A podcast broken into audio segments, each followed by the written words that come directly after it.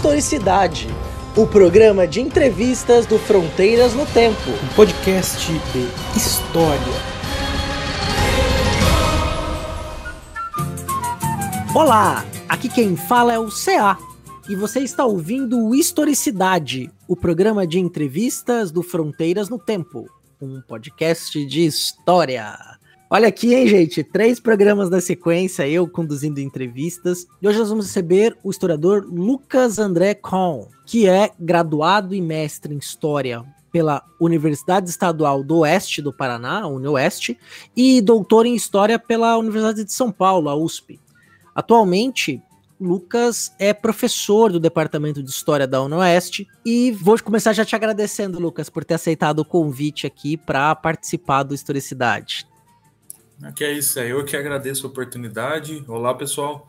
É muito legal poder conversar, inclusive para além das, das muralhas né, da academia. É muito interessante poder conversar sobre umas pesquisas nesse clima mais descontraído, digamos assim. Né? Eu que agradeço, portanto. É sempre aí um prazer. Hoje a gente vai conversar de um tema muito interessante, que cujo principal foco é a relação entre a história e a literatura, né? que é sempre uma relação muito rica né? Tanto do ponto de vista das pesquisas históricas, né, que tomam obras de ficção é, como fonte, mas também quando a gente pensa a história da literatura por si só, né? A história da literatura é extremamente rica e ajuda a contar histórias várias, não só apenas do, dos enredos que ela traz, das tramas, das narrativas que traz em suas obras, mas também é como um objeto da história, como um, um, uma produção que tem espaço, tem tempo, né? Então isso é bem interessante no caso da literatura e é um pouco disso que a gente vai conversar. No caso do Lucas, né? É, ele foi navegando aí pela relação entre história e literatura e especialmente para analisar a cultura estadunidense, cultura dos Estados Unidos. Então eu já queria começar perguntando para você como é que foram os seus caminhos para você chegar no objeto que resultou na sua tese de doutorado intitulado O Adão Prometeico. Já gostei muito desse, desse título, assim, eu achei literário, literalmente, né? Mundo do trabalho nos Estados Unidos em fins do século XIX e início do século XX, a partir da literatura de Sherwood Anderson e Jack London. É, você disse literário, outros dirão presunçoso, né? Mas fica... vamos deixar essa dúvida também oscilar na cabeça de, de quem é que está ouvindo para que eles próprios julguem. Bom, a trajetória é longa, né? É, eu poderia datar ela da, da, monografia se eu tomar como pressuposto o fato de que eu resolvi pesquisar com, com, com base em fontes literárias, né? ou seja, baseando-se em literatura, grosso modo. É, e aí, nesse caso, eu precisaria dizer que eu investiguei o Senhor dos Anéis, né? essa é a pequena pretensão de um jovem aspirante a historiador, pesquisar o Senhor dos Anéis como carregando, né, ao longo da sua obra, da grande imaginação que compõe aquelas páginas, uma crítica à modernidade, né? Não uma crítica meramente fantástica, mas uma crítica profundamente calcada no real, embora travestida, né, de ficção, de fantasia, de uma imaginação que é, é por vários aspectos realmente fascinante, né, que é a mente do Tolkien. Então, é, esse trabalho foi bastante importante, né? Assim, eu diria como um primeiro passo ou algo no sentido de abrir um caminho que, em alguma medida, talvez já estivesse insinuado anteriormente, considerando que eu sempre gostei muito de ler, né? Eu daria para dizer quase que eu encontrei uma desculpa profissional para continuar lendo realmente assim, né? Mas é, a ligação do ponto de vista temático, né, considerando que o Tolkien é um escritor britânico, né, inglês, enfim, é, daria para dizer que foi no mestrado que eu me aproximei de história dos Estados Unidos, né, mas não necessariamente pela história e muito antes pela literatura, assim, né. Então, no, no mestrado eu pesquisei a, a obra do John Steinbeck, sobretudo durante a década de 30, né, que é a década que é coroada com o grande romance dele, que é As Vinhas da Ira, né, em 39, é, foi por causa né, da obra do Steinbeck que eu acabei indo para a história dos Estados Unidos antes do contrário. Né? É, aliás, dicas de passagem, acredito que esse é o caminho que muitos acabam fazendo, né? Vai tentar encontrar algum tipo de afinidade que não seja necessariamente a historiográfica ou enfim, histórica, né, e acaba lapidando essas afinidades para que elas caibam dentro né, do métier do historiador mesmo. Né? Então, assim, em grande medida, um dos esforços da dissertação de mestrado, do longo e tortuoso processo de escrita né, de, uma, de uma dissertação de mestrado, foi tentar estabelecer algum tipo de historicização do que a gente poderia chamar, grosso modo, aqui de campo literário. Né? Então, tentar estabelecer uma espécie de é, antecessores do Steinbeck, quem é que ele andava lendo, o que é que os outros caras que eram contemporâneos seus estavam escrevendo e lendo também, né? Então, tentar estabelecer algum tipo de ambiência histórica que desse conta de explicar, não tanto de modo direto histórico, mas também indiretamente, né? talvez dialeticamente seja a palavra aqui, como é que esses caras estavam pensando é, a literatura naquelas condições, né? como é que elas, eles a concebiam, como é que a praticavam, que tipo de é, herança eles buscavam né, nos escritores que os antecederam, seja uma geração para trás ou ainda mais para trás. Né? Então, assim, era de certo modo tentar estabelecer uma espécie de um pedigree geracional do ponto de vista literário para esse pessoal, né? Claro, respeitando as idiosincrasias que uhum. são próprias, né? De, de um escritor e que tem que ser respeitadas, evidentemente, né? Mas é, tentando estabelecer esse, essa influência, ou enfim, esse diálogo como também um processo histórico, né? E aí foi que acabou que eu fui retrocedendo, digamos assim, cronologicamente, lendo esses caras que escreveram antes do Steinbeck, né? Evidentemente que na dissertação de mestrado eles aparecem muito pouco, né? Por alto aparece aqueles caras que são ali mais próximos realmente dele na década de 30, final da década de 20, alguns um pouco para frente, né? Já que, evidentemente, falando de Steinbeck, a gente está falando de crise de 29, Grande Depressão, né? Então, esse foi também, de certo modo, um recorte temático, né? Que acabou fazendo com que eu escolhesse alguns autores para constarem, né? Lá na dissertação de mestrado e outros não. Mas a leitura foi bem mais solta, né? Como costuma acontecer mesmo, né? E aí foi que eu é, retrocedendo no tempo, a gente vai vendo que outros caras escreviam dentro de que a gente poderia chamar de realismo, né, com, uhum. com um pé no naturalismo, talvez, né, com uma preocupação com temas que a gente costuma chamar de sociais, né? E aí esses outros caras foram aparecendo, né? Um desses caras foi o Jack London, né? E, e, aí é muito fácil saber que ele é o cara, né? Ele é um dos grandes se não um dos maiores escritores socialistas dos Estados Unidos, e evidentemente por causa disso ele tinha uma profunda ligação com temas de natureza social e tal, né? Então, o primeiro cara tava, foi, se, foi se mostrando aí ao longo do próprio processo de pesquisa do mestrado. O Sherwood Anderson acabou entrando meio que por acaso, assim. Porque quando o Jack London apareceu, eu falei, porra, seria legal é, escrever um trabalho sobre ele, ou, enfim, continuar a pesquisa, aí, claro, pensando já no nível de doutorado com esse cara, é, seria preciso estabelecer algum tipo de ligação com outros caras mais ou menos do mesmo período para poder fazer um corte histórico assim mais limpo, mais preciso. Né?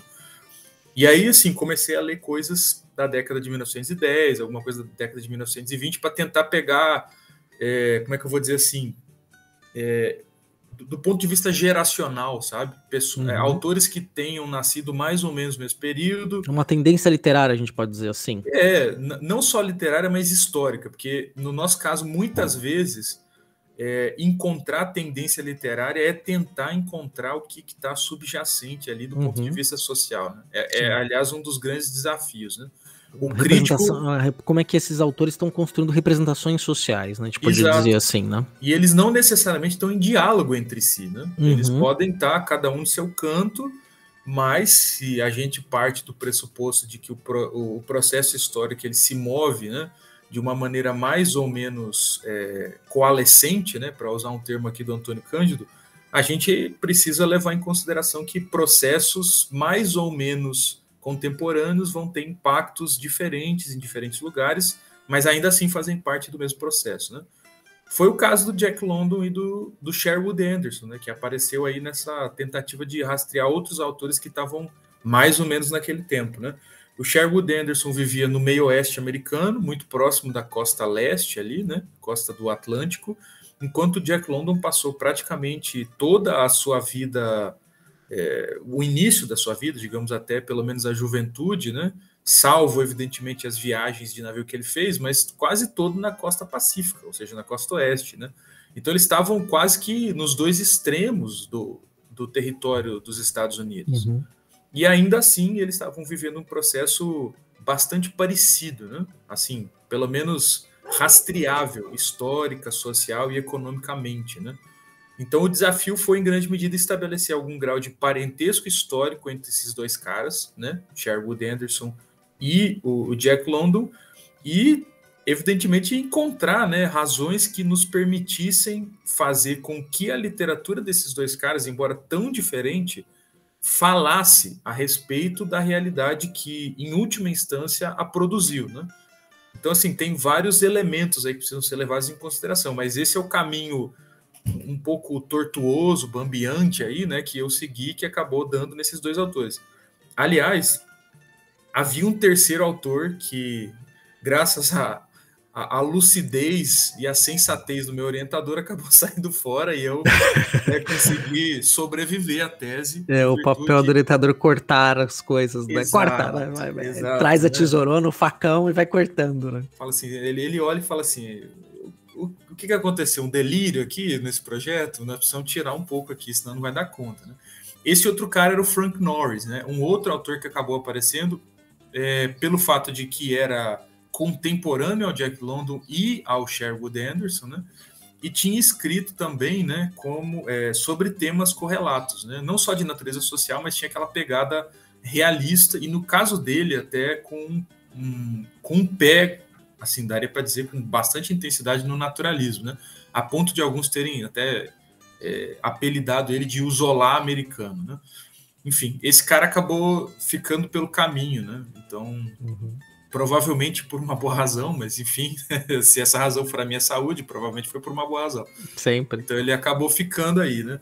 Mas esses dois, é, a, a, tentativa era justamente de encontrar um recorte que fosse, ao mesmo tempo, respeitoso é, com uma problemática histórica, afinal de contas era um doutorado em história, né? E precisava satisfazer os critérios próprios de uma pesquisa uhum. desse tipo mas respeitando também a autonomia da literatura, né? Porque isso, aliás, é um ponto que eu acho que a gente vai acabar tocando em algum momento aqui do, da nossa conversa, de que é, a gente sabe que os escritores, eles, quando escrevem, miram num público, né? O Bakhtin já falava disso. Uhum. Eles têm noção de quem os lerá, ou eles têm uma vaga noção de quem é o público. Né? É, embora eles gostariam que o lessem, né? Tem oh, isso, exato. Também, né? Uma intencionalidade na escrita, né? E é uma exato. obra de arte por si só, né? Dizer, ela não tem o objetivo de fazer uma tese sobre a realidade, a sociedade, não é? Exatamente. Ela é literatura, é arte, né? Então tem essa... Exato.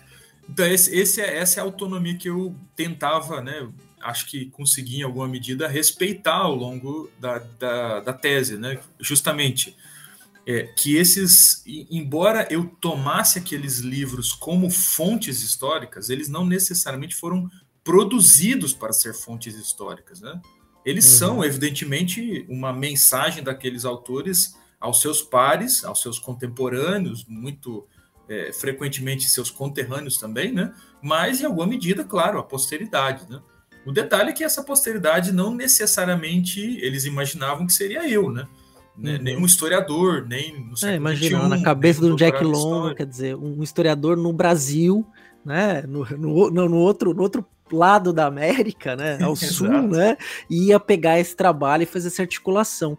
E aproveitando, né, a gente tá falando dessa questão, acho que é bem interessante, assim, que você fale um pouco mais, como é que a gente pode pegar uma obra literária e fazer analisar a história a partir dela, né? Quer dizer, como que uma obra literária pode dizer algo sobre a história, né? Sobre um período histórico ou coisa parecida, né? Uhum. Ah, essa é uma excelente pergunta, porque a resposta a ela a gente pode dar de muitas formas, né? E ela pode ser inclusive positiva ou negativa, né? Eu posso dizer que sim é possível, e eu posso dizer que não, não é possível, né? Há quem defenda e devo dizer que de modo bastante coerente às vezes de ambos os lados, né?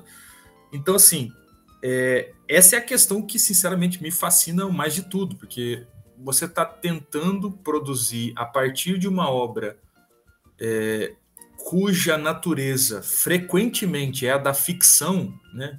tomemos a liberdade aqui de chamar de uma mentira, mentira deliberada, uhum. e você está tentando encontrar algum grau de verdade de realidade naquilo. Né? Então você está tentando é, encontrar algum grau de verdade na mentira. Né? Uhum. Isso é, é, um processo engenhoso, né? um processo intrincado. Ele envolve é, que você se deixe envolver também pela literatura. Né? Então é, é, é mais ou menos como. Como é que é o nome daquele personagem da Odisseia? Ulisses, né? Ele diz o seguinte: ó, não tem mais cera para tapar os meus ouvidos. Se vocês me amarrem ao mastro do navio, que eu vou ter que aguentar firme aqui o canto das sereias. Né? Sim, eu sou gente... o único que pode aguentar, por sinal, né? Ele ainda é. é, né? aí tem que pôr na conta, né, do, do, da envergadura épica dele, né? Sim. Mas enfim, é, a ideia é que a gente tenha que passar por isso também, né? Quer dizer, a, se a gente for reivindicar muito rapidamente a literatura como fonte, a gente vai acabar numa superfície impressionista, né? Quer dizer, ah, quando ele fala no ano X, ah, ele está falando do ano X, olha só. É, isso aqui tem na realidade, isso aqui tem na ficção também. Ah, um personagem com essas características é aquele cara lá. O narrador uhum. ser esse tipo quer dizer que ele pertence àquela classe social. Quando ele fala, quando ele faz o personagem falar tal coisa, ele está fazendo uma crítica à posição política de fulano ou cicrano. Veja, todas essas leituras são possíveis, tá? E, e legítimas, inclusive, né? Uhum. Mas elas, no geral, ignoram né, a, uma dimensão, por assim dizer, formal da literatura, né? Muitas vezes a gente fica preso nisso, né? É um jogo de sete erros, grosso modo, sabe? Como a gente fica assim, ah, tem na realidade, tem na ficção. Não tem na realidade, tem na ficção. Tem na ficção, não tem na realidade. Isso diz muito pouco sobre a obra, viu? Uhum. Embora, novamente, seja pelo menos como procedimento legítimo, tá? É, então, assim, a ideia é que você inclua o autor na equação da análise da interpretação. Do contrário, você acaba tornando a obra de ficção uma espécie de subproduto dessa máquina chamada realidade, né? o que seria uma super simplificação grosseira, né? Sim. Quer dizer, o autor ele não está ali como mera correia de transmissão entre o real e o ficcional. Ele traveste o real, ele vira, revira, ele, ele, ele muda de sinal, ele, com, ele combina características que na realidade não são combinadas numa mesma pessoa. Ele pega um traço de um de outro e constrói um personagem diferente daqueles é, daqueles supostos esboços iniciais, né?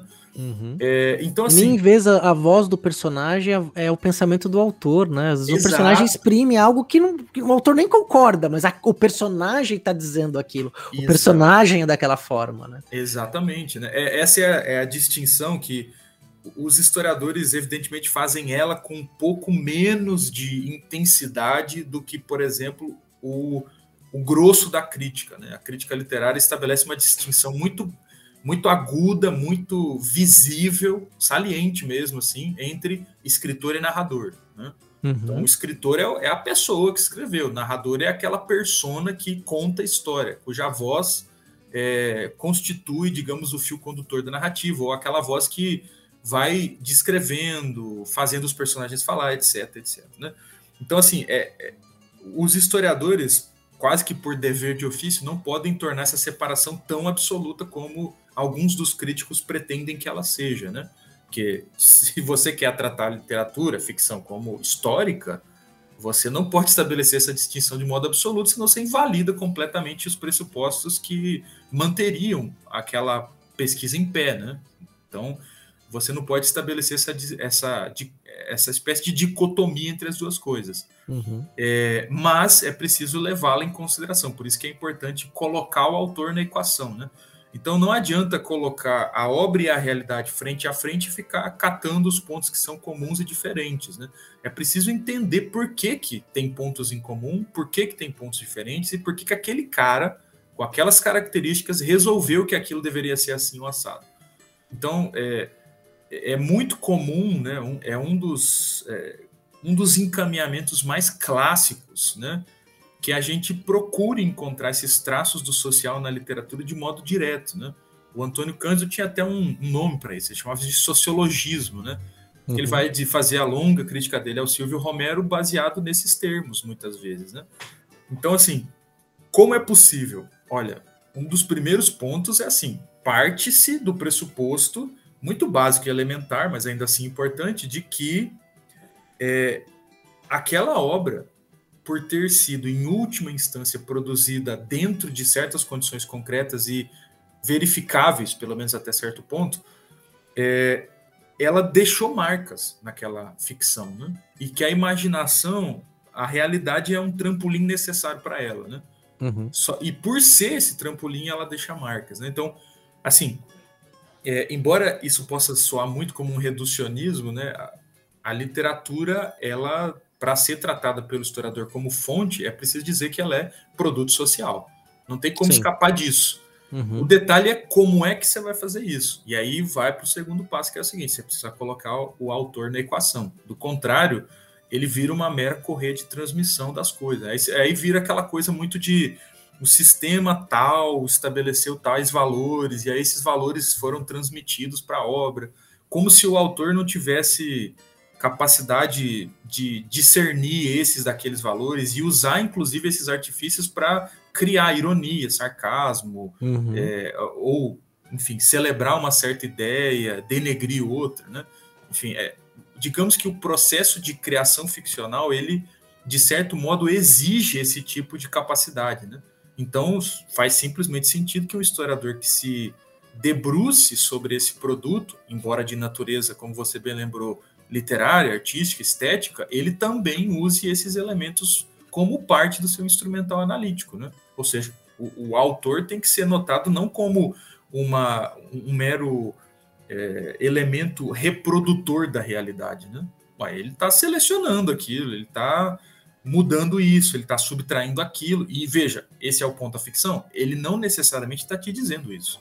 Uhum. É, é, isso. Esse é o elemento que muitas vezes assim é o, é o mais desconcertante e é o mais fascinante também de você trabalhar com literatura, né?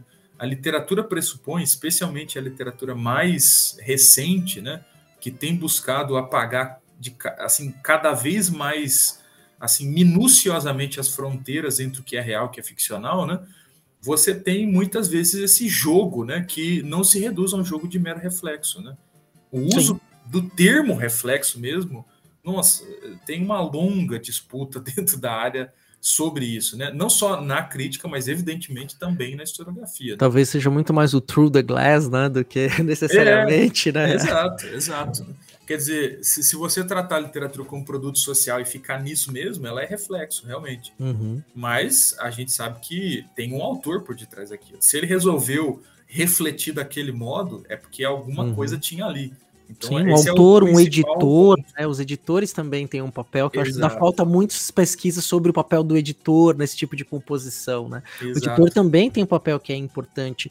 E no teu trabalho, você fez uma articulação então com esse, com essas obras literárias, né, com esses textos, esses autores aí, como você disse, trouxe os autores também para a equação da composição da arte literária que eles estão compondo. E aí você trabalha, você focou na uma questão da história social do trabalho especificamente nos Estados Unidos, da virada do século XIX para o século XX.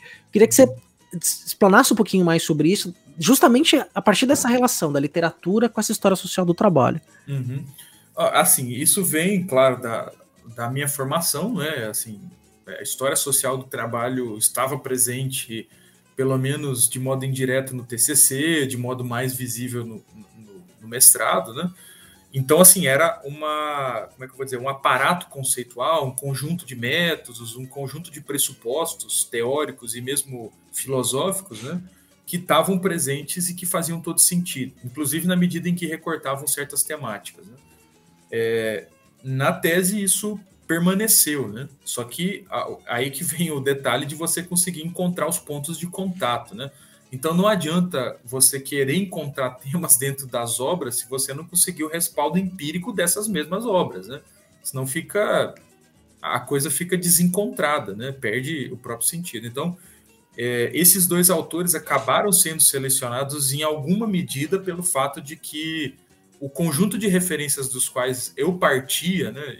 Vamos lá, o Raymond Williams, o próprio Thompson, em alguma medida também o Hobsbawm, uhum. eles recortaram temas dentro dos quais esses autores cabiam perfeitamente.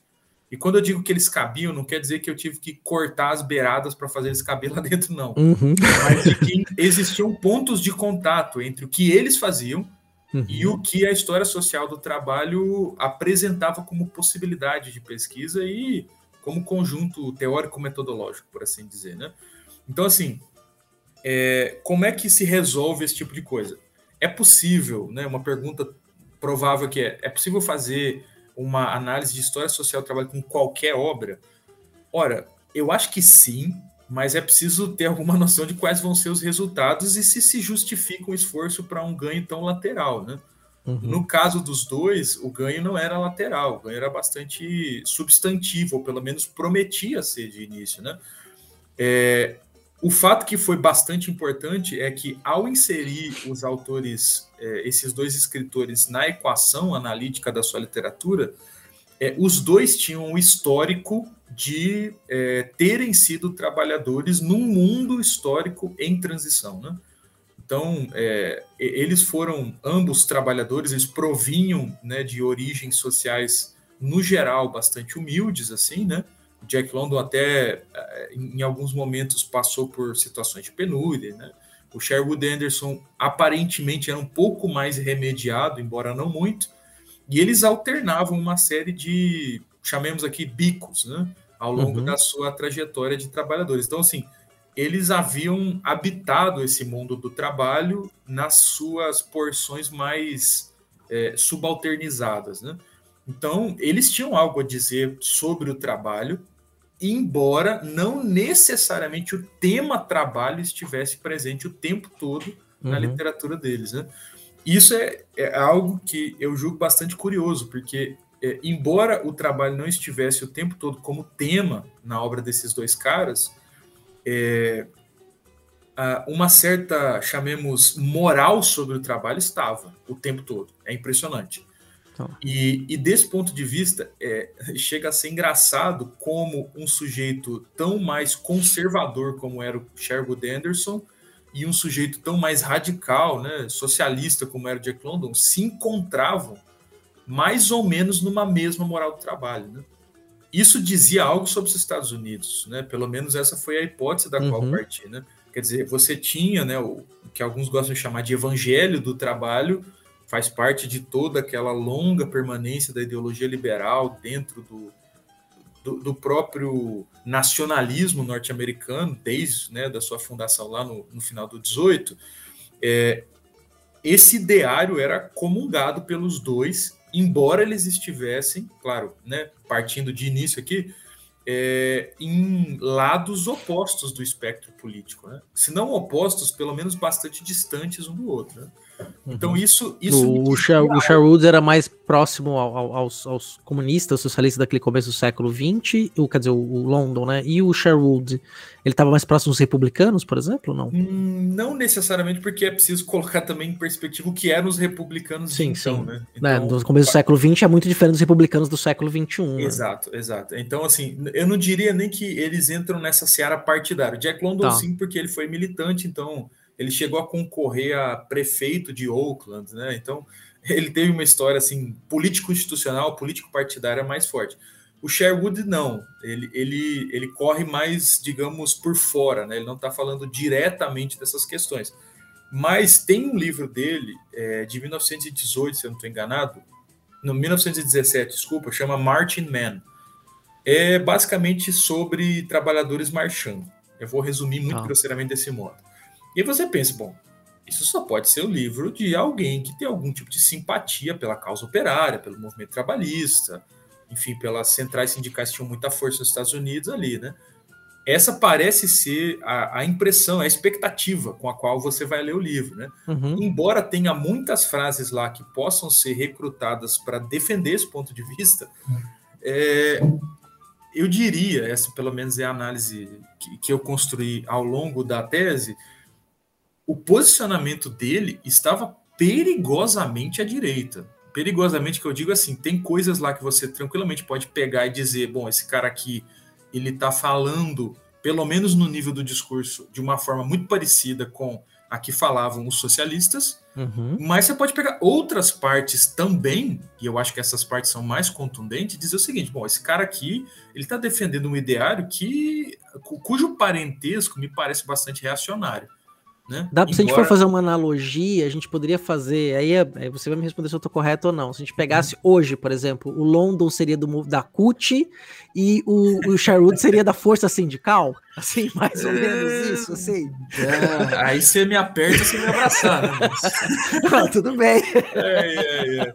Não, mas é, é só uma analogia acho... grosseira, obviamente, né? Porque não, não, mas é assim, talvez até anacrônico nesse comentário, né? Porque começo do século XX você tem até a lógica do trabalho, você está construindo uma outra coisa, né? E falando veio muito, por exemplo, é, a, o, o mundo que o Adams Huxley constrói hum. né, em uhum. torno da, da, nova lógica do trabalho, das linhas de montagem, ele fala dos gêmeos idênticos trabalhando em máquinas idênticas, o Lord T, né? Quer dizer, tem toda. Uhum. É explícita, e ele fala isso no prefácio, né? Então, sim, sim. Ele, ele, deixa claro do que ele está falando, quer dizer, é uma outra realidade do mundo do trabalho, né? O mundo do trabalho que é, os direitos trabalhistas estão sendo conquistados em vários lugares do mundo, vem da Inglaterra, uhum. nos Estados Unidos, no Brasil, né? Então é um outro cenário, né? Então, sim.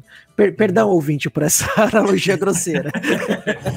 Não, mas assim, eu vou te dizer o seguinte, que é, eu, eu não sei até que ponto essa analogia se sustenta, mas uhum. é, existe um certo parentesco que confesso que me fascina também, é, como naquelas circunstâncias históricas as duas coisas elas tinham pontos de contato muito perturbadores, né? A ponto de um sujeito tal como Sherwood Anderson, que em alguns momentos fala de uma maneira, entre aspas, aqui, muito progressista, uhum. em outros momentos ele parece pregar um certo nostalgismo que tem cheiro de reação.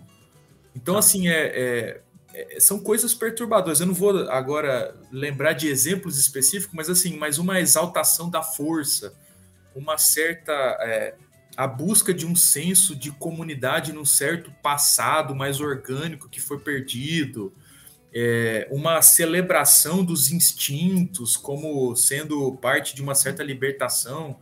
É, então, assim, a, a, coisa do Martin Man, você pensa assim, não, são uhum né, são trabalhadores em greve, talvez, um piquete, alguma movimentação trabalhista, acontecia muito nessa época. Tava, os direitos, como você bem lembrou, estavam sendo disputados palmo a palmo nos Estados uhum. Unidos de então. Mas o Marching Man, ele é muito mais parecido a uma marcha é, marcial, militar, entende? E aí as evocações são bem outras, né? Porque a gente está vendo na Alemanha e na Itália, mais ou menos dessa época, movimentações nessa direção, né? Uhum. E tudo isso num, num livro publicado, se eu estou lembrando bem, num ano que é paradigmático, né, que é 1917. Então, assim, é, como é que eu vou dizer? As duas coisas convivem no interior de uma mesma obra. E eu acho que isso ajuda a lançar luz, essa é a minha hipótese de trabalho na tese, né? Uhum. que isso lança a luz sobre a maneira como essa experiência que você acabou de relatar de fábricas se tornando tayloristas, fordistas, uhum. a ponto de sustentar uma, uma distopia como a do Huxley, né? E isso está é, forçando os limites da capacidade de aclimatar ideias do século XIX numa realidade do século XX. Ou, dito de outro modo, como ideias e valores morais, políticos, filosóficos, nacionais, enfim, é, eles eles tinham um determinado sentido, um teor político numa realidade como a do século XIX, em que predominava o chamado capitalismo liberal nos Estados Unidos, né? Uhum. Para aquela realidade lá nas duas primeiras décadas do século XX, em que o capitalismo monopolista tomou conta e se tornou, digamos assim, o, o regime predominante do ponto de vista da organização econômica. Então, assim, é, valores que antes passariam por quase parte de um folclore nostálgico de costumes sociais e de valores coletivamente sustentados dentro de um ecossistema social e econômico em que a predação econômica não prevalecia, evidentemente que eu não estou falando aqui da escravidão, que era uma realidade uhum. até pelo menos meados do século XIX, Fora a segregação racial é, nos Estados Unidos, exato. os apartheids todos, né? É, é, exato. Esses dois autores estão fora do chamado Deep South, né? Então uhum. acaba que essa questão entra muito lateralmente na obra é, deles. Né? Só para só, o Sherwood ele tá na Califórnia e o, o Long, é Califórnia que o Sherwood está? Não, o Sherwood está, ai ai ai, não vou me lembrar agora, no meio oeste, naquela, tá. naquela primeira fatia que foi incorporada ao território dos Estados Unidos é, antiga, na, antiga Louisiana ali, né? Que Exato, foi tomada é, dos franceses dos espanhóis ali, Exato. que vai de, pega todo praticamente o meu oeste, começa ali na New Orleans, né? Isso, uhum. e vai seguindo o curso do Mississippi até o Canadá, vamos colocar ali, Exato. só que mais a oeste do Mississippi, né? Exato. É, é, logo depois da faixa que constitui as antigas 13 colônias, você uhum. passou dos estados ali, você vai estar no meio oeste, né? Então seria a segunda camada de colonização ali, né? Aliás, até foi interessante você falar desse negócio da Louisiana. É, Louisiana, esse território que você mencionou, não é a Louisiana Estado. Ele é muito uhum, maior. Sim, muito é, maior. É colossal o tamanho daquele território. É impressionante. Sim, é Enfim, é todo, ele... todo, meio, todo meio oeste americano, estadunidense hoje, né? Meio dizer, e parte substancial daquele, daquele cinturão central ali também. Né? E que era uma região de disputa entre os colonos das 13 colônias e os ingleses, né? Porque Exato. tinha lá o pacto com os indígenas tal. Eu, inclusive, uhum. eu, eu tava dando aula ontem sobre é, independência do México. E aí, obviamente, que não tem como não falar da independência do México, da Constituição do Estado mexicano, sem falar da Louisiana, uhum. daquele espaço que vai se transformar um espaço de disputa. Inclusive, o México vai perder depois toda a parte oeste dos Estados Exatamente. Unidos. Então, tem muita relação, né, quando a gente pensa uhum. esse processo ali no começo do século XIX. Não, tem tudo a ver. Né? Eu lembrei agora o nome do estado, é Ohio, né? Ohio. Sim. Então, é logo naquela segunda faixa. Uhum. E, e aí, o, London, veja, o London, o London tá Califórnia. mais na Califórnia, tá? Na Califórnia, então, quer dizer, isso. Um estado Seria... riquíssimo, industrial, né? Com, com, uma expansão industrial, uma aceleração industrial incrível, enorme, uhum. né? Nesse período. Sim. Então. E assim, né? Com, com aqueles arranques e solavancos próprios nascidos da corrida do ouro desde né, da uhum. década de 1840. Então você tem flutuações enormes de população, flutuações enormes de, de diferentes nacionalidades e etnias convivendo no mesmo espaço. Você é, deve época das, logo depois ali, eles proíbem a imigração chinesa também, né? Isso, né? Exato. período é, é, ali, né? Tem gente vindo de tudo quanto é canto do mundo ali para é ir para Califórnia. Aí. É nesse contexto que o Jack London está escrevendo, né? E aí veja, é, ali você tem assim um, um, território cujas condições econômicas gerais, né? Pelo menos ali nas primeiras décadas de corrida para o ouro pareciam ser uma espécie de recriação daquelas condições econômicas e sociais que existiam é, no meio oeste, né? Quando a uhum. fronteira americana, a famosa fronteira americana, estava mais para trás, é né? mais a leste, isso quer dizer. Uhum. Então é, é até curioso que desse ponto de vista os dois autores, eles, como o processo de colonização dos Estados Unidos ele se move de leste para oeste, historicamente, ao longo de praticamente todo o 19, final do 18 e início todo, uhum. ao longo de todo o 19, é, esses dois autores estão em diferentes pontos geográficos, mas em alguma medida também históricos, né, dessa, desse processo de expansão, porque a fronteira ela é incorporada ao sistema federal e, claro, também simultaneamente ao sistema econômico é, e social né, dos Estados Unidos, é, em diferentes momentos, né? Então a maneira como se organiza a fronteira muda muito de acordo com o período em que ela foi incorporada ao sistema federal, ao sistema territorial americano. Então o Jack London ele vai ele, ele vai crescer, né? Numa no finalzinho ali do 19, início do 20, então ele, ele ainda vai pegar um, como é que eu vou dizer assim, os últimos suspiros da fronteira, né, dos Estados Unidos ali naquela região, né? Tanto que o o famoso é, Frederick Turner né, vai dizer que em 1893 a fronteira norte-americana está fechada, né? Então, quer dizer, é o finalzinho do 19 ali mesmo, né? Uhum. E ele vai crescer bafejado das influências culturais dessa antiga fronteira, né? Então, o, o, paraíso perdido dele, se é que é possível dizer que existia um paraíso perdido de Jack London, era esse mundo da fronteira. Esse mundo em que todo mundo aparentemente era mais livre, que a, a civilização não havia castrado de tal maneira o, o, os homens e mulheres, né? enfim. E para o Sherwood Anderson, numa região que já passou por uma sedimentação de ocupação e, enfim, né, aprofundamento de certas relações sociais e econômicas, a situação é bem outra. Mas a conclusão que ele chega é bastante parecida. Eles parecem se ressentir um pouco, e nisso eles são profundamente americanos, dessa civilização que castra o indivíduo.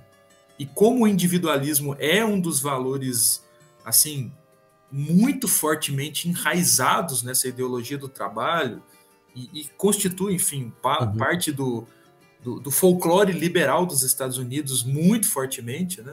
A capacidade de preservação chega até a gente. É, eles vão assim ter um profundo ressentimento desse. A gente poderia talvez até usar o termo modernização como uma espécie de correlato aqui, né? Então uhum. é como se esse processo sempre desse conta de castrar essas vontades, esses anseios, essas pulsões, talvez diriam os freudianos, né? E aí eles vão, eles vão reagir a isso de diferentes modos, né? Então é um processo razoavelmente parecido, razoavelmente unificado, poderia se dizer que ele tem uma totalidade, né? Mas eles vão dar respostas muito diferentes a esse processo. E isso é uma das coisas, né? Eu não vou dizer que eu sabia ou tinha é, suspeitado disso desde o início, porque isso seria mentir, mas ao longo da pesquisa isso foi me chamando muita atenção e foi, assim, eu diria, bastante prazeroso perceber que, é, embora a situação histórica ou o processo histórico mais estruturante da vida dos dois autores fosse mais ou menos o mesmo, a resposta que eles davam a isso era muito diferente. E é exatamente nesse ponto que eu, que eu retomo aquele elemento lá de uhum. é preciso colocar o autor na equação. Se a literatura fosse reflexo, os dois teriam produzido alguma coisa muito parecida. Olha, eles produziram coisas muito diferentes. Uhum. E é isso que torna a literatura deles, ou pelo menos esse é um dos fatores principais que torna a literatura desses dois caras tão interessante como fonte. Entende? Sim. Sim, sim, é incrível, assim, eu tô super empolgado aí com o seu trabalho, com tudo essas reflexões aí, só para você citou o Marshall Man do Anderson, e qual livro, assim, você citaria que seria exemplar do London nessa questão? Ah, tá. As, é, eu digo o Martin Mann como aquele que, para mim, teve o maior impacto, que foi quando percebi o seguinte, bom, tudo que ele parecia progressista convive com um reacionário uhum. em potencial aqui, né?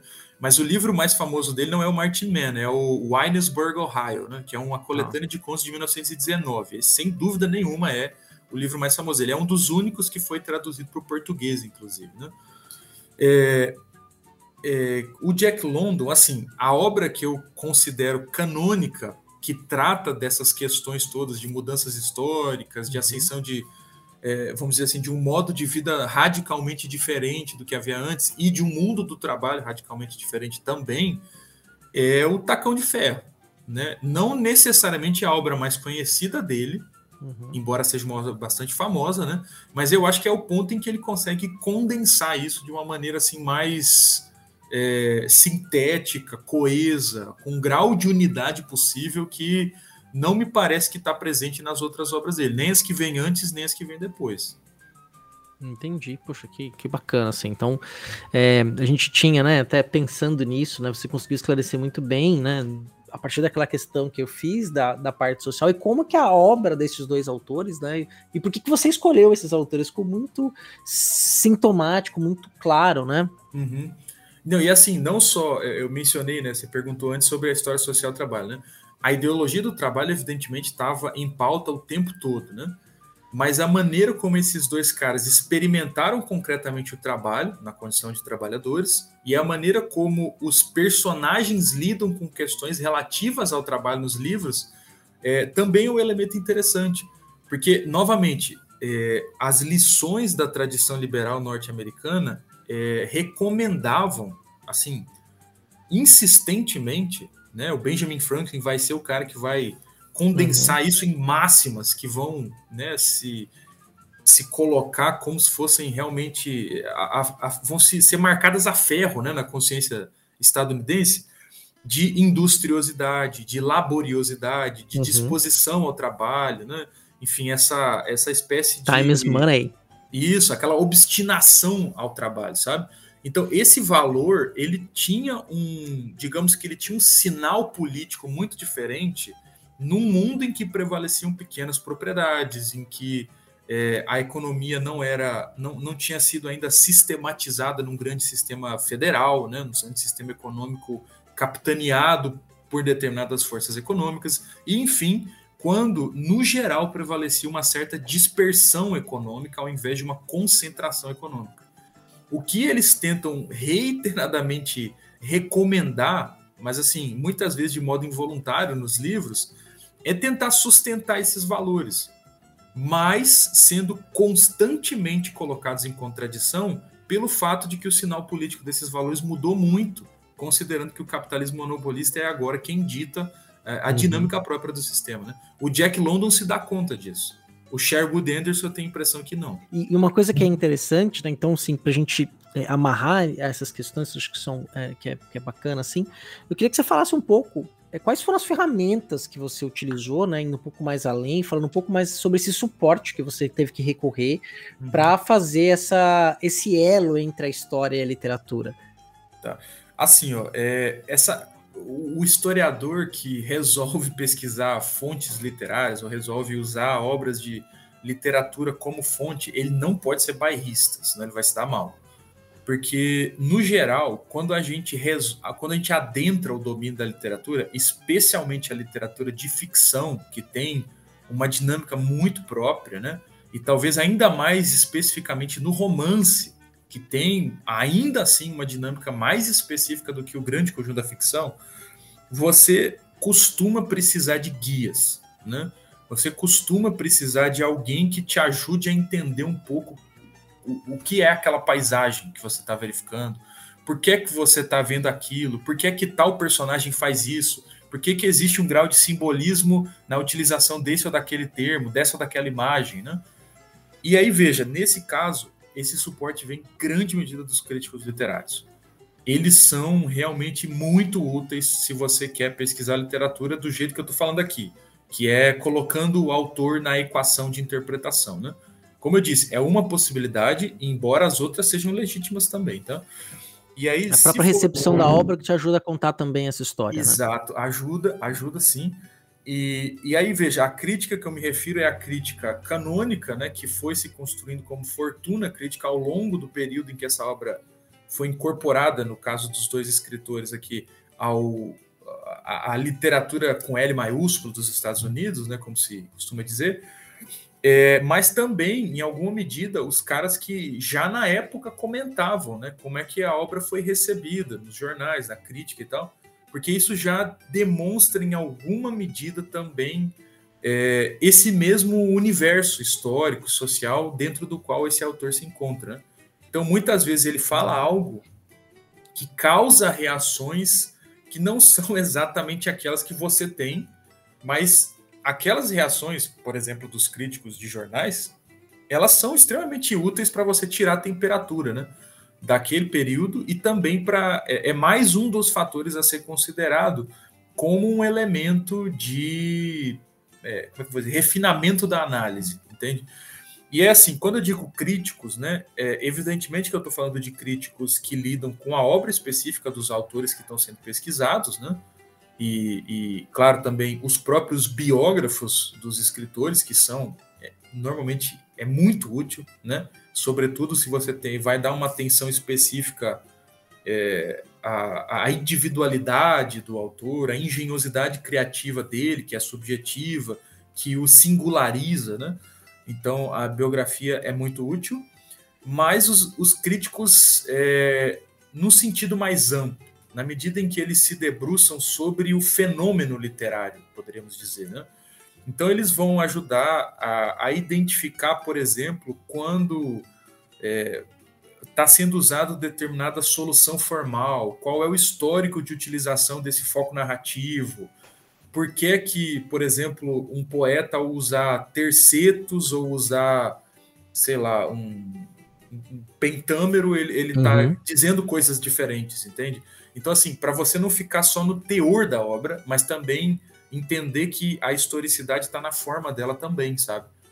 Para isso, os críticos são muito úteis. É, é, muito pouco provável que eu tivesse conseguido produzir a tese, é, se não com a ajuda desses críticos que vão fazer esse trabalho de decodificar também culturalmente essa obra, simbolicamente, esteticamente. Né? Então, é, juntar essa dimensão é um desafio, mas também é uma das partes que eu considero mais legais de pesquisar. Assim. Sim, é que a gente estabelece algumas fronteiras, né? Que, que elas, só, elas, só, elas só são reais, né? É, dentro da formalização da realidade, né? Porque quando você olha para a realidade em si, ela não tem muita fronteira, né? As coisas estão acontecendo e a gente vai depois separar, e aí, claro, a nossa especificidade de análise vai fazer com que a gente tenha um foco em uma questão e não em outra, né? Então, uhum. Então, isso, isso é bem interessante você estar tá dizendo. E aí, para fechar mesmo agora, você já se aventurou no. É, nesse campo também, né? Você não é só um estudioso da literatura, mas também como já escreveu uma obra de literatura, correto? É, sim, é, já escrevi um romance e é uma das coisas, sinceramente, mais úteis que um historiador que lida com fontes literárias pode fazer na vida é escrever um livro de literatura. Se propor a fazer, independentemente da qualidade dele, né? uhum. né? Porque você consegue é, entender de uma maneira muito prática, eu diria, como certas, é, certas coisas que aparecem na obra terminada, né? ou seja, quando você se coloca como leitor e pega o romance escrito, por exemplo, pelo Jack London na mão e lê, você é, aparentemente tem um sentido por detrás de cada palavra. Né? Cada, não, essa transição de cena, esse objeto que ele descreveu, esse comportamento X do personagem Y numa situação Z, tudo isso parece que tem, nossa, um monte de sentido e tudo tem alguma coisa por detrás. E aí, quando você escreve uma obra, você, você descobre que parte substancial dessas coisas elas são necessárias muito antes para a coerência prática do livro, sabe? Para uhum. uma formatação mais é, coesa dele enquanto narrativa, do que necessariamente de um sentido mais profundo e amplo, etc. Né? É mais uma solução escrita, vamos dizer, uma solução literária para alguma questão ali, para o próprio andamento da trama, do, do daquela história que você está querendo contar no final das contas. Né? Exato. E aí, esse, essa, esse ingrediente a mais, ele é importante, sabe? E aí, com isso, evidentemente que eu não vou me contradizer aqui. Eu, é, todas as escolhas, mesmo as formais, elas carregam intencionalidade, por isso elas são é, repletas de historicidade. Ok, a gente uhum. sabe disso, né? Não, não vou me desdizer aqui. Mas é preciso, pelo menos, manter uma reserva tática de ceticismo com a possibilidade de que ela não queira dizer tudo aquilo que você acha que ela quer dizer, porque ela, na verdade, é uma solução formal, entre aspas, simples, né? Uhum. Então, por exemplo, a construção de certos personagens com, com características fisionômicas muito carregadas é, ela pode ser indicativo de que aquele personagem tem um valor moral tal ou qual, né? Por uhum. exemplo, senho franzido, sobrancelhas hirsutas, é, o cabelo branco e desgrenhado, né? Uhum. É, vincos na testa. Veja, essas a figura que provavelmente as pessoas estão ouvindo têm em mente é sisuda, é carrancuda, é, ou uma, uma, uma figura, digamos assim, cujo semblante não é exatamente agradável, ou pelo menos assim, imediatamente nos causa é, afeto, né? Assim, no sentido de sentimentos positivos. Ora, isso não quer dizer necessariamente que essa personagem é ruim, entendeu? Sim. Ah, mas às vezes você precisa de uma reação dela em determinado momento da trama, que é essa descrição que você fez vai ser extremamente Exatamente. útil pro, pro, pro, pro teu leitor. Você, putz, olha, esse cara realmente faria isso, né? Exato. Você já deu exato. um background dele pela própria descrição física do personagem, ou desses traços que também se misturam a, a, a costumes, a sentimentos morais, e cada época constrói esse padrão de traço de físico, de personalidade, né? E que diz muito sobre a historicidade da sua própria obra, né? Exato. Então, esse aspecto estético da coisa, estético que eu digo tanto na construção da forma narrativa, quanto na construção também desses impactos sensíveis que a obra tem, que ela desperta, né? Uhum. Que elas são, em alguma medida, reações controladas quando da escritura da obra pelo autor. Uhum. O leitor, evidentemente, vai ter reações que não, não são aquelas, né? Ele pode ter reações completamente adversas daquela, inclusive. Mas, como no geral, né? E aí eu estou falando da minha pesquisa aqui, eu no geral trato antes do que o escritor poderia ter querido dizer como ele próprio sujeito, mas também produto social, né? Uhum. É, do que necessariamente a recepção que a obra teve em diferentes tempos, né? Sim. Que é também uma possibilidade igualmente legítima e eu diria bastante interessante. Então, Sim, é, exatamente. Igual você citou o caso do Tolkien, né? Até desculpa te cortar, né? A leitura que, que, que o Senhor dos Anéis vai ter nos Estados Unidos nos anos 60 Inclusive, Exato. quando era Demoy compondo lá Bible Baggins, né? Que, uhum. que, é um, virou um clássico da cultura pop, quer dizer, é uma outra leitura, né, do Senhor dos Sim. Anéis, é incorporado pelo movimento hippie, é uma outra ideia, quer dizer, e o Tolkien estava pensando nisso lá, ou própria uhum. recepção das obras dos anos 30, quando ele produz, né, não tinha nada a ver com aquilo, né? Era uma outra Sim. coisa, né? Exatamente. Então, é, acho que esse, esse cuidado, sabe, é, é, é importante, assim. Ele exige um, assim, exige um certo. Ele é melindroso, vou dizer isso. Uhum. Ele é uhum. melindroso. Então, ele exige que você se aproxime da obra e das suas características, dos fatores e elementos que a compõem de uma maneira muito cuidadosa, porque senão você vai é, tomar gato por lebre com muita facilidade, sabe? Você vai tirar conclusões precipitadas, né? Uhum. Então, é, essa que você falou antes é, é, clássica, né? Confundir escritor e narrador, né? Então, uhum. Então, por exemplo, se você lê Memórias Póstumas de Brás Cubas, você vai falar, nossa, o Machado de Assis é o Brás Cubas. Não, ele não é, o Machado, ele não é. Muito pelo contrário, né? Exato. Mas, veja, em alguma medida ele se aparenta e é preciso definir qual quais são as semelhanças e, principalmente nesse caso, as diferenças, né? Uhum. Porque do contrário você vai cair numa. É, aquele é o, o, narrador é um artifício literário, sim, né? sim. então ele tem que ser entendido desse modo, né? Volta e meia, e não é incomum, esse narrador se aproxima muito do escritor. Não é incomum uhum. também, né? Sim, Mas sim. é preciso, assim, nesse caso é preciso circunstanciar de modo mais rigoroso como isso acontece e, óbvio, documentar isso, né? Quer dizer, se você está afirmando, é, você está afirmando que é, bom, que tipo de passagem você pode trazer aqui para discutir para demonstrar isso, né? Uhum. Muitas vezes o historiador ele precisa esse tete a tete com o texto mais do que o teo crítico, né? O crítico ele vai pegar passagens específicas e destrinchar muito, né? o historiador ele tende a é, se concentrar em profundidade em certas passagens, mas construir uma leitura assim um pouco mais, digamos, extensiva da obra, porque ele precisa referenciar ela ao tempo, né? Sim. E aí normalmente uma passagem só não dá conta de fazer isso, né? Digamos que em algum ponto ali no meio, historiador e crítico se aproximam e se aparentam, mas os objetivos de um e outro são diferentes, né? Então eles vão trocar figurinhas e essa troca é muito útil, mas não quer dizer que eles estão indo para o mesmo lugar e nem que eles vão chegar às mesmas conclusões, né? Eu acho Sim, que isso que é, criando, torna interessante a coisa. Criando uma nova possibilidade de interpretação, uma, uma expansão da obra, né, da, daquele texto para algo que vai além do, né, da, do simplesmente... É uma arte que vai se desdobrar em outras características, né? Então, Exatamente. Né? Então o é historiador, é... ele, ele tá preocupado com a obra e ele precisa falar a língua da obra, né? Para poder uhum. entender como ela pode ser um documento histórico, uma fonte histórica. Mas, veja, é, no fim do dia ele é um historiador, então ele precisa fazer esse cuidado estético voltar para a realidade social, para a realidade histórica, para. É, como é que eu vou dizer assim? Se endereçar a problemas concretos de natureza histórica que ele se propôs a analisar. Né? Uhum. Então, assim, é melindroso, mas ao mesmo tempo é delicioso fazer isso. Né? Sim, sim, porque não é um. Aqui, é, encarando como representação social, a gente consegue expandir muito, né?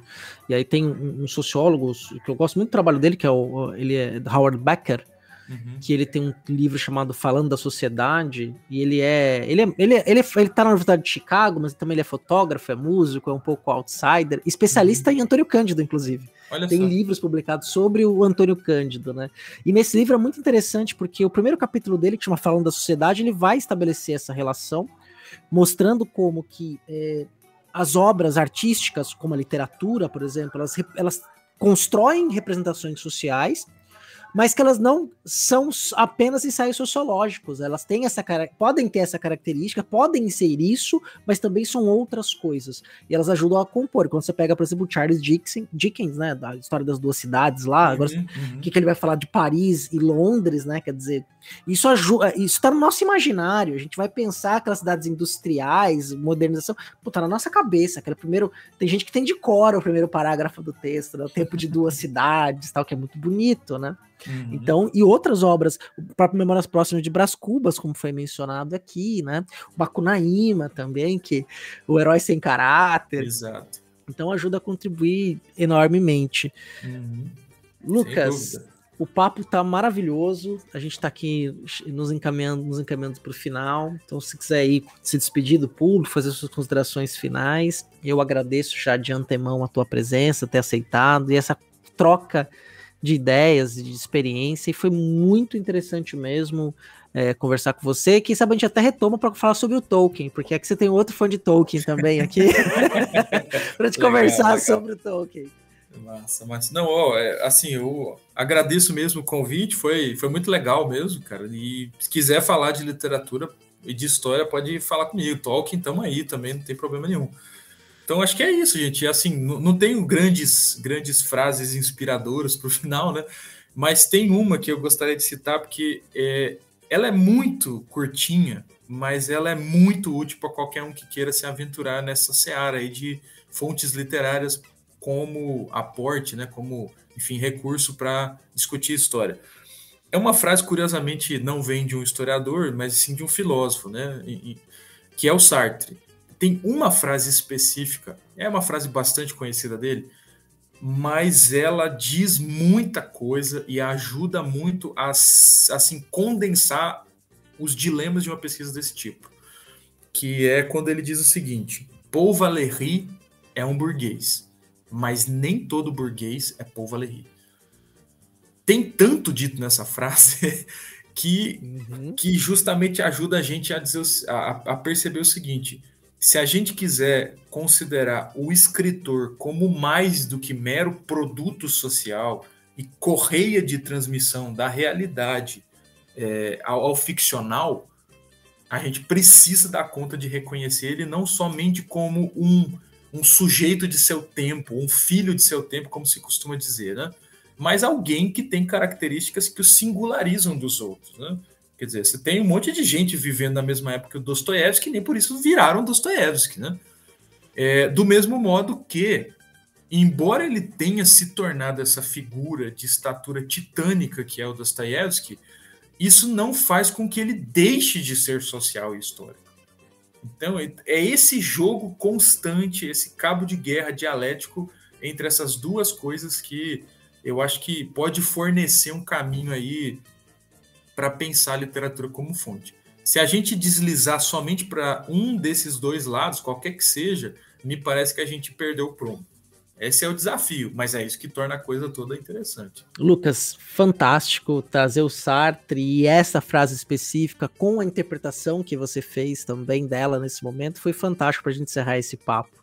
Então, muito obrigado. E ouvinte, eh, não sai da, não, ter, não desligue, não pule para o outro episódio, não vá para outro podcast, porque eu volto daqui a pouquinho para os recadinhos finais. Grande abraço, Lucas. Obrigado, hein? Valeu, até mais.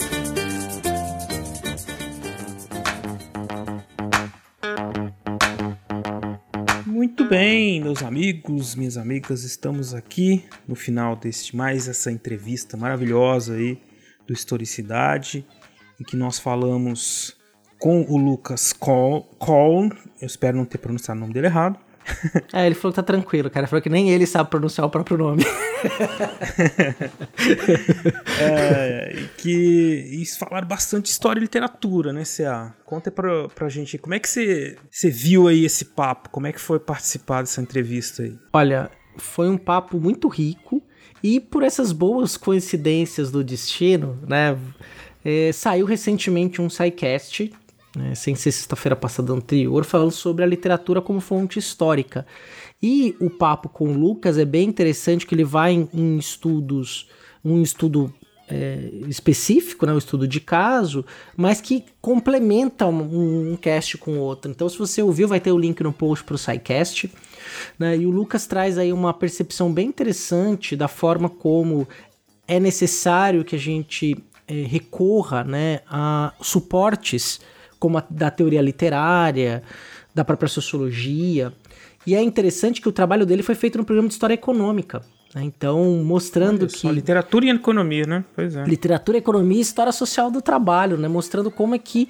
É, reflexões que são levadas para o ficcional também tem um diálogo com o mundo a qual os autores que não podem ser ignorados, pelo contrário, eles têm que ser uma das peças chaves da análise da literatura como um documento, uma fonte histórica, se fizeram presentes e fizeram valer a sua visão e até a sua ideologia. E uma coisa bem interessante, né? Uma ideia de uma ética de um trabalho liberal dos Estados Unidos, que mesmo em autores que têm posicionamentos políticos diversos, o London um socialista e o Anderson um conservador, a ética do trabalho é muito parecida entre os dois, né? Então você tem que nasce lá com o Benjamin Franklin, a gente falou no, no, nosso episódio número 8 de Mundo do Trabalho, a gente fala bastante dessa ética do trabalho que é incorporada uhum. e imposta a partir da Revolução Industrial e de como isso vai nos Estados Unidos especialmente virar, a gente pode dizer, um produto nacional, né? Virar um, um, uma uma parte da subjetivação uhum. importante do estadunidense. Esse é o poder da, da ideologia, né? Ela está presente em vários campos e é, essa é a maravilha do trabalho do historiador,